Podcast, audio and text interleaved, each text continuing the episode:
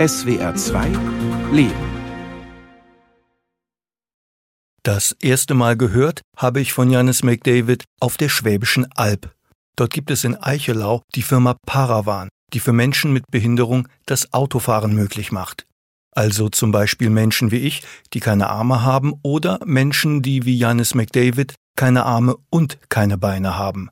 Wie das funktioniert, dazu später mehr. Für den Moment nur so viel.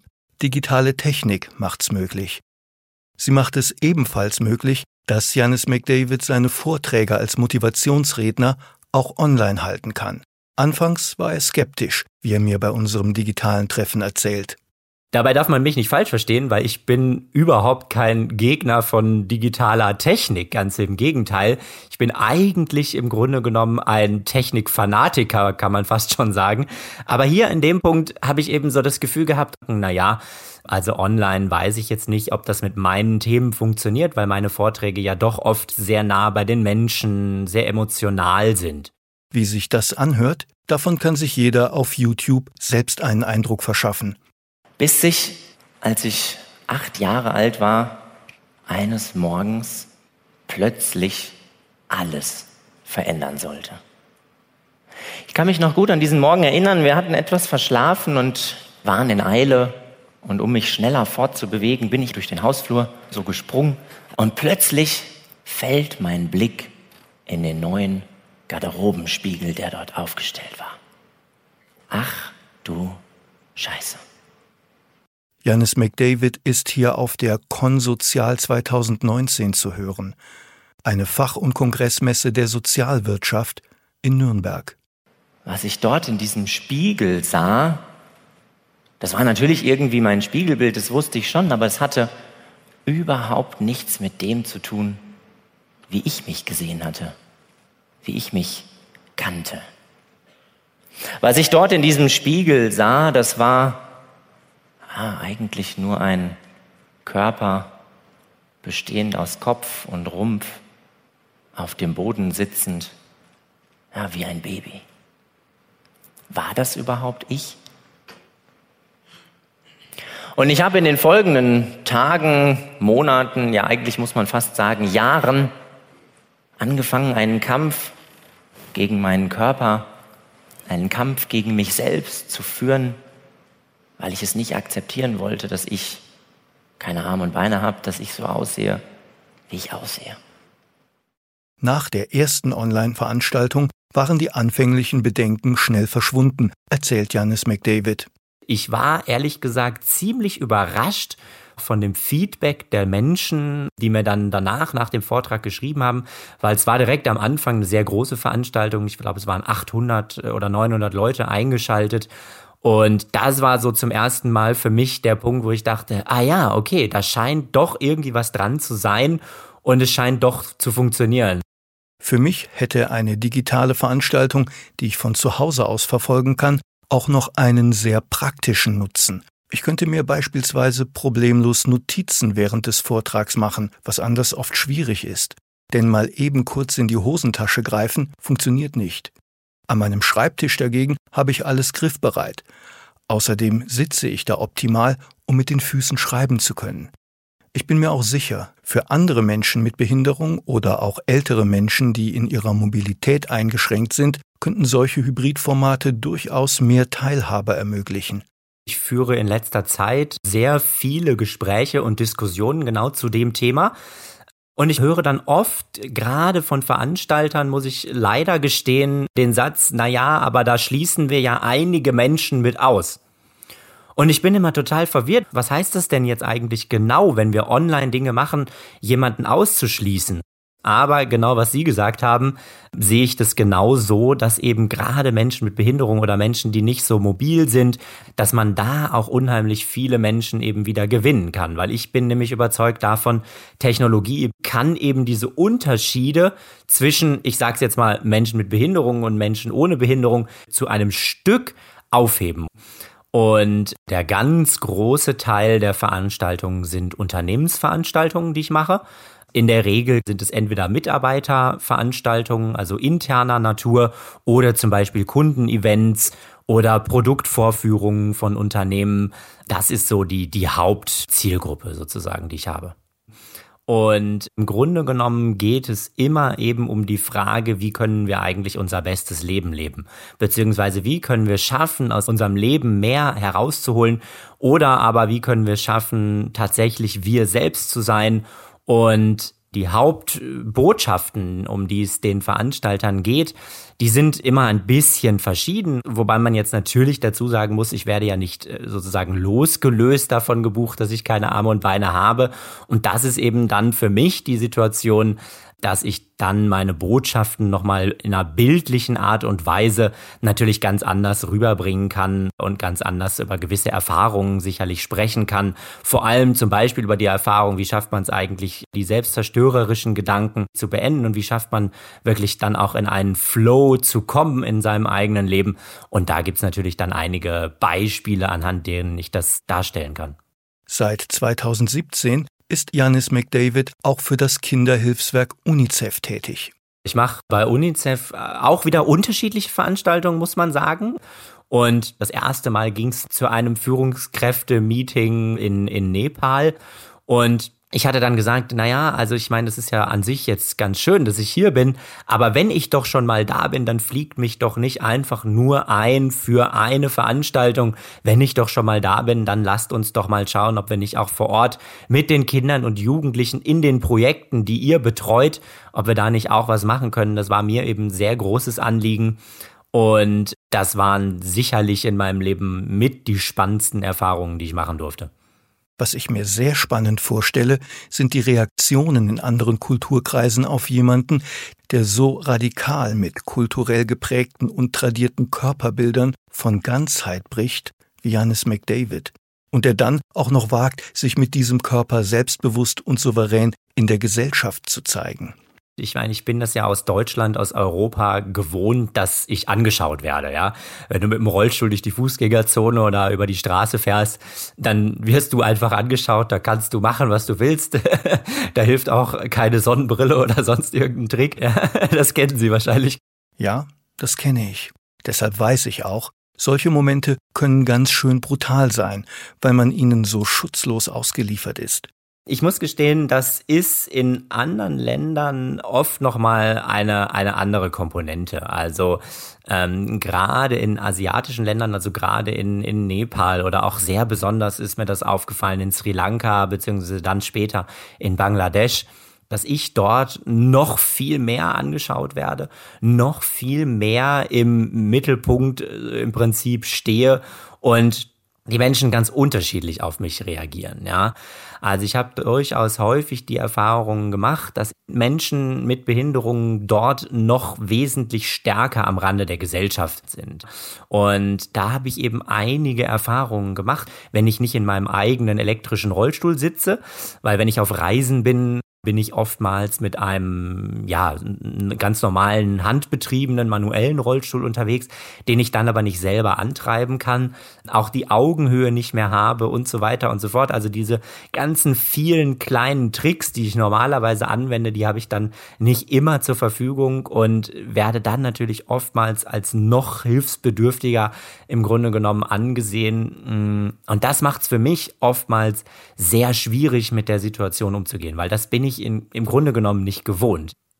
Ich finde, was Janis McDavid hier erzählt, macht eindringlich klar, wie wichtig Hilfsmittel für Menschen mit Behinderung sind. Das ist zwar keine bahnbrechend neue Erkenntnis, das weiß ich wohl, trotzdem möchte ich sie zum Ausdruck bringen, denn manchmal habe ich den Eindruck, dass gerade die behördlichen Kostenträger für Hilfsmittel sich dieser Erkenntnis nicht wirklich bewusst zu sein scheinen. Ich glaube, was sich an meinem Verhalten vor allen Dingen verändert hat, ist, dass ich viel mehr in einen Kommandoton übergegangen bin. Und ich sage das ein bisschen mit, mit Schmunzeln, weil das immer so, so ein, ein Running Gag ist zwischen mir und meinen Freunden. Ich war natürlich in den Ländern nicht ohne Begleitung, ja. In der Regel äh, bin ich auf solchen Reisen dann immer mit Menschen unterwegs, die mich eben unterstützen, die mir unter die Arme greifen.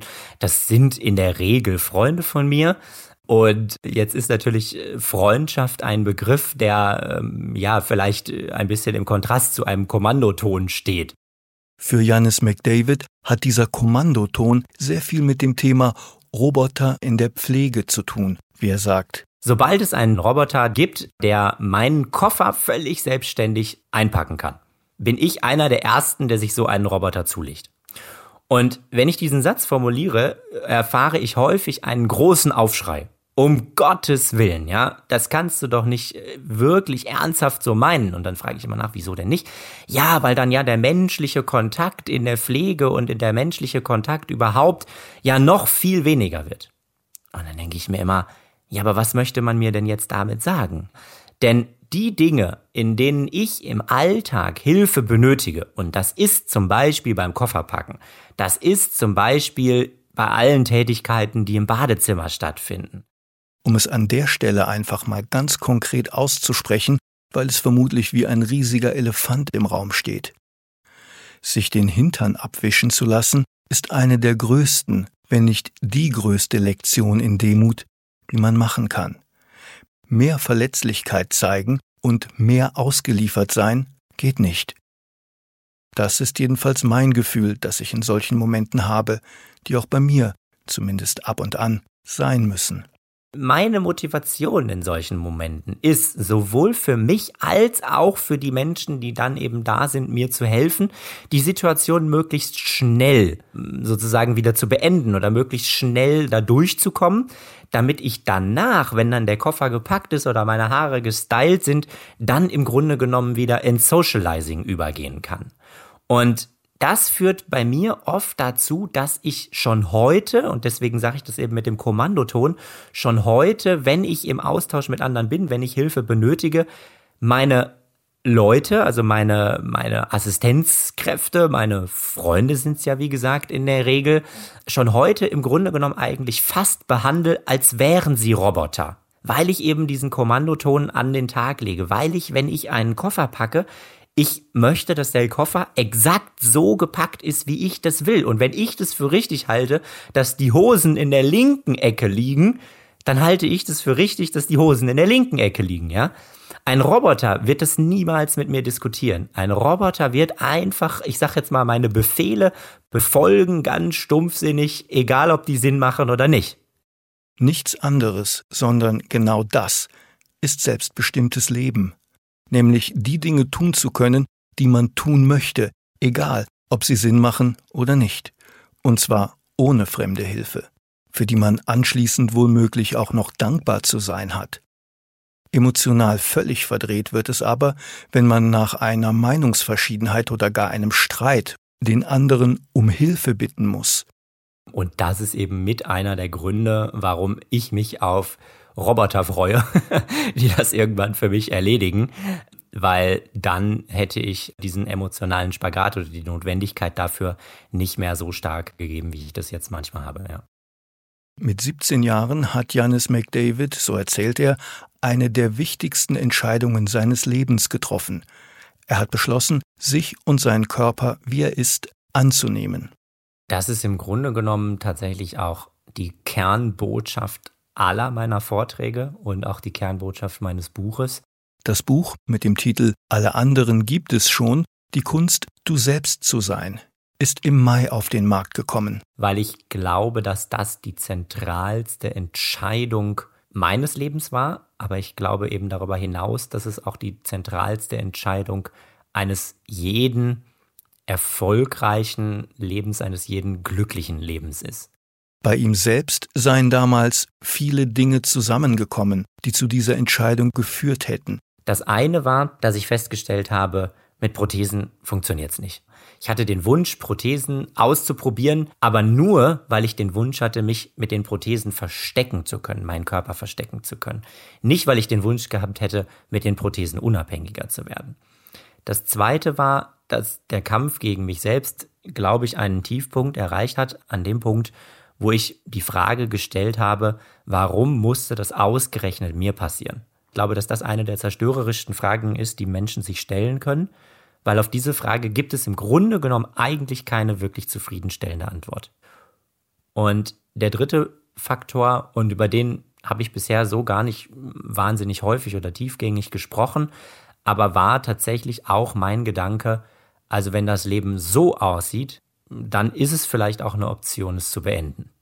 Und diesen Gedanken hatte ich mit 16 und habe mich aber zeitgleich zum Glück extrem erschrocken. Und dieses Erschrecken zusammen mit der Frage, warum ausgerechnet ich und der Erkenntnis, Prothesen funktioniert nicht, hat bei mir zu einer extrem ehrlichen Auseinandersetzung mit mir selbst geführt, einem Krisengespräch mit mir selbst, in dem tatsächlich so Sätze gefallen sind wie, was machst du hier für einen Blödsinn? Warum kämpfst du gegen dich selbst an? Was soll das? Was bringt das? Und im Laufe dieses Zwiegesprächs habe ich mich eben sehr, sehr intensiv und sehr ehrlich mit der Frage beschäftigt, wie soll mein weiteres Leben aussehen? Möchte ich weiterhin vor meiner Situation, vor meinem Körper versuchen wegzurennen? Oder geht es mir nicht eigentlich darum, ein glückliches, ein freudiges Leben zu leben und mich daran zu erinnern, wie die Situation als Kind war? Nämlich als Kind war meine Situation so, dass ich natürlich logisch wusste, ich habe keine Arme und Beine. Es spielte aber in meinem Leben an extrem wenig Punkten eine Rolle und es spielte vor allen Dingen emotional sehr wenig eine Rolle. Als Kind fühlte sich dieses keine Arme und Beine haben für mich immer ein bisschen so an wie Sommersprossen haben. Das ist natürlich etwas, was einen unterscheidet von anderen, aber es spielt keine Rolle. Es ist egal. Mittlerweile ist Janis McDavid durch seine Arbeit als Autor und Motivationsredner auch schon mal zu Gast in Fernsehtalkshows. Auf YouTube gibt es unzählige Clips mit ihm. Zeitungen und Magazine berichten von dem Mann ohne Arme und Beine. Mit anderen Worten, Janis McDavid ist zu einer öffentlichen Person geworden. Ich hatte vor ein paar Jahren einen Vortrag an meiner ehemaligen Schule gehalten oder eine Lesung gemacht, glaube ich. Und nach dieser Lesung kam eine ehemalige Lehrerin auf mich zu, eine, die mich gar nicht selber so oft unterrichtet hatte, aber ähm, wir kannten uns dann irgendwie doch ein bisschen. Und sie sagte dann zu mir, Janis, also vorab, ich sehe das nicht so, aber es geht hier seit ein paar Monaten in der Schule das Gerücht rum, du würdest jetzt einfach auf klägliche Art und Weise deine Story ausschlachten. Dieses Feedback von ihr hat mich in dem Moment wie eine Faust ins Gesicht getroffen. Und ich glaube, dass ich heute auf diese Aussage ganz anders reagieren würde. Während ich damals völlig verwirrt war und auch erschüttert war und mich selbst gefragt habe, ob ich jetzt wirklich da irgendwie auf erbärmliche Art und Weise, sag ich mal, ausschließlich meine Geschichte ausschlachte, denke ich heute, ja, aber natürlich tue ich das irgendwo. Weil jeder Mensch hat doch einen bestimmten Pool an Ressourcen das Reden, das, das Sprechen ist im Grunde genommen meine Fähigkeit, so wie andere Menschen andere Fähigkeiten haben, nutze ich meine Ressourcen ganz selbstverständlich auch. Das ist doch genau der Grund, warum Unternehmen mich buchen, um Vorträge zu halten. Wegen dieser Geschichte, aber eigentlich viel mehr wegen dem, was ich mit dieser Geschichte gemacht habe. Jetzt möchte ich aber noch mal den Anfang der Sendung aufgreifen. Da war ja vom Autofahren mit digitaler Technik die Rede. Und das ist echt total abgefahren. Ja, absolut. Also das Auto ist äh, so wahnsinnig Hightech umgerüstet, dass es äh, wirklich faszinierend ist und mich auch sehr fasziniert hat, als ich dann mit 17 Jahren angefangen habe, mich damit eben zu beschäftigen und äh, mein Auto zu beantragen erstmal und äh, dann auch den Umbau und so weiter zu planen, damit es dann eben möglichst bald fertig sein sollte, als ich dann 18 geworden bin und dann eben Auto fahren durfte. Das war für mich einer der größten Momente überhaupt. Also das war einer der wenigen Momente, wo ich tatsächlich irgendwie so dachte, so ich hab's euch allen gezeigt, ja, weil, weil so viele Leute immer gesagt haben, irgendwie du kannst nicht Auto fahren, du wirst nicht Auto fahren, du hast keine Arme und Beine, es funktioniert nicht. Bis ich dann eben zu Paravan gekommen bin auf der Schwäbischen Alb, die eben gesagt haben, doch funktioniert, machen wir. Jetzt kommt's. Ich steuere den Wagen mit einem sogenannten Vier-Wege-Joystick. Vier Wege deshalb, weil nach hinten gebe ich Gas. Und wenn ich den Joystick nach vorne mache, bremst das Auto. Nach links ist eben nach links zu lenken und nach rechts nach rechts. Das System nennt sich Space Drive und macht es möglich, ein Auto komplett elektronisch zu steuern. Kurze Randbemerkung der Vollständigkeit halber. Ich nutze keinen Joystick, sondern gebe den digitalen Impuls zum Lenken mit einem Pedal, das ich nach links oder rechts drehe. Gas- und Bremsfunktion sind an meinem Wagen unverändert. Seit ein paar Jahren wird jetzt Space Drive 2 verbaut. Die Weiterentwicklung des ursprünglichen Systems, mit dem Janis McDavid bisher unterwegs gewesen ist. Und in dem Zusammenhang wurde aber auch der Joystick weiterentwickelt und beinhaltet jetzt wesentlich mehr Funktionen, aber auch wesentlich mehr Sensoren, auch nochmal im Vergleich zu meinem jetzigen Joystick. Führt allerdings dazu, dass der Rahmen um den Joystick sehr breit ist. So, jetzt fahre ich ja den Wagen mit meinem linken Arm und dadurch, dass man mich jetzt nicht sieht, aber ich habe auf der linken Seite einen ganz, ganz kurzen Arm. Der ist so kurz, dass man gerade so eine Joystick-Kugel sehr gut und sicher greifen kann, aber viel mehr eben auch nicht. Wenn jetzt aber der Abstand, also der Rahmen von dem Gehäuse um den Joystick herum zu groß ist, kann ich es nicht mehr erreichen. Und das war jetzt eben das große Problem von Space Drive 2. Und wir haben jetzt eine Lösung gefunden, nämlich, dass wir quasi einen Winkel in den Joystick einbauen, dass also die Kugel vom Joystick nicht mehr mittig drauf sitzt, sondern mit einem kleinen Winkel 5 mm nach rechts, sodass sie näher zu mir kommt, sodass ich den Joystick noch greifen kann. Klingt eigentlich ganz simpel, aber man muss erst drauf kommen. Das gilt im Übrigen für viele Alltagsbereiche, wenn man, existenzialistisch gesprochen, in eine Welt hineingeworfen wurde, die sich verständlicherweise an den Bedürfnissen einer Mehrheit orientiert. Man muss erst drauf kommen und ich glaube, man kommt aber nur drauf, wenn man das zulässt, die Lösung zu denken. Also, ich sag manchmal, bei manchen Leuten fällt mir auf, die verwenden so viel Energie darauf, das Problem in all seiner Fülle zu beschreiben, dass ich manchmal das Gefühl habe, wenn man nur halb so viel Energie aufbringen würde, um sich mit der Lösung zu beschäftigen, hätte man die Lösung wahrscheinlich längst gefunden. Ja. Ich meine, das Problem jetzt, um nochmal wieder zurückzukommen auf die Technik und den Joystick, das ist schnell erklärt. Ja, der Rahmen vom Joystick ist zu breit, ich komme nicht dran, weil mein Arm zu kurz ist. Problem beschrieben. So, da muss man nicht mehr Energie drauf verwenden, sondern die Frage ist, wie können wir das überwinden? Dazu braucht man allerdings Menschen, die genauso ticken, die einem wirklich zuhören und gedanklich mitgehen, anstatt immer wieder neue Bedenkenträger ins Feld zu führen. Oder, was ähnlich anstrengend sein kann, die schon von vornherein eine Lösung parat haben, und zwar nur diese eine. Mit der Begründung, weil wir das immer so gemacht haben.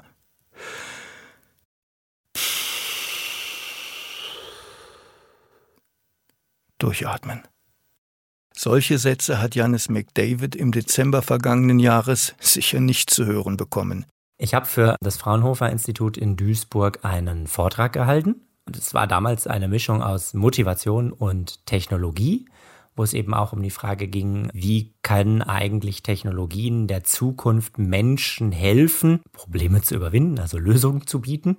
Und weil ich glaube, wir hatten das ja vorhin schon mit den Service-Robotern, wir haben es jetzt mit dem Auto, man sieht es natürlich an meinem Rollstuhl, man sieht es jetzt auch an der Technologie, mit der wir uns hier völlig ohne Barrieren im Prinzip unterhalten können, dass eben Technologie eine große Rolle spielt.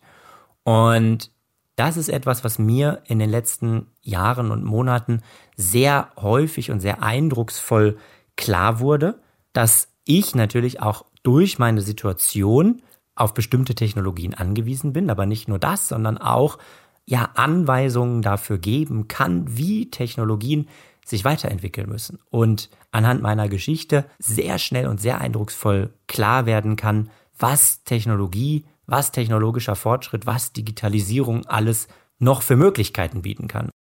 Weil den wenigsten Menschen ist überhaupt bewusst, was ist alles schon möglich und wohin kann die Reise noch gehen.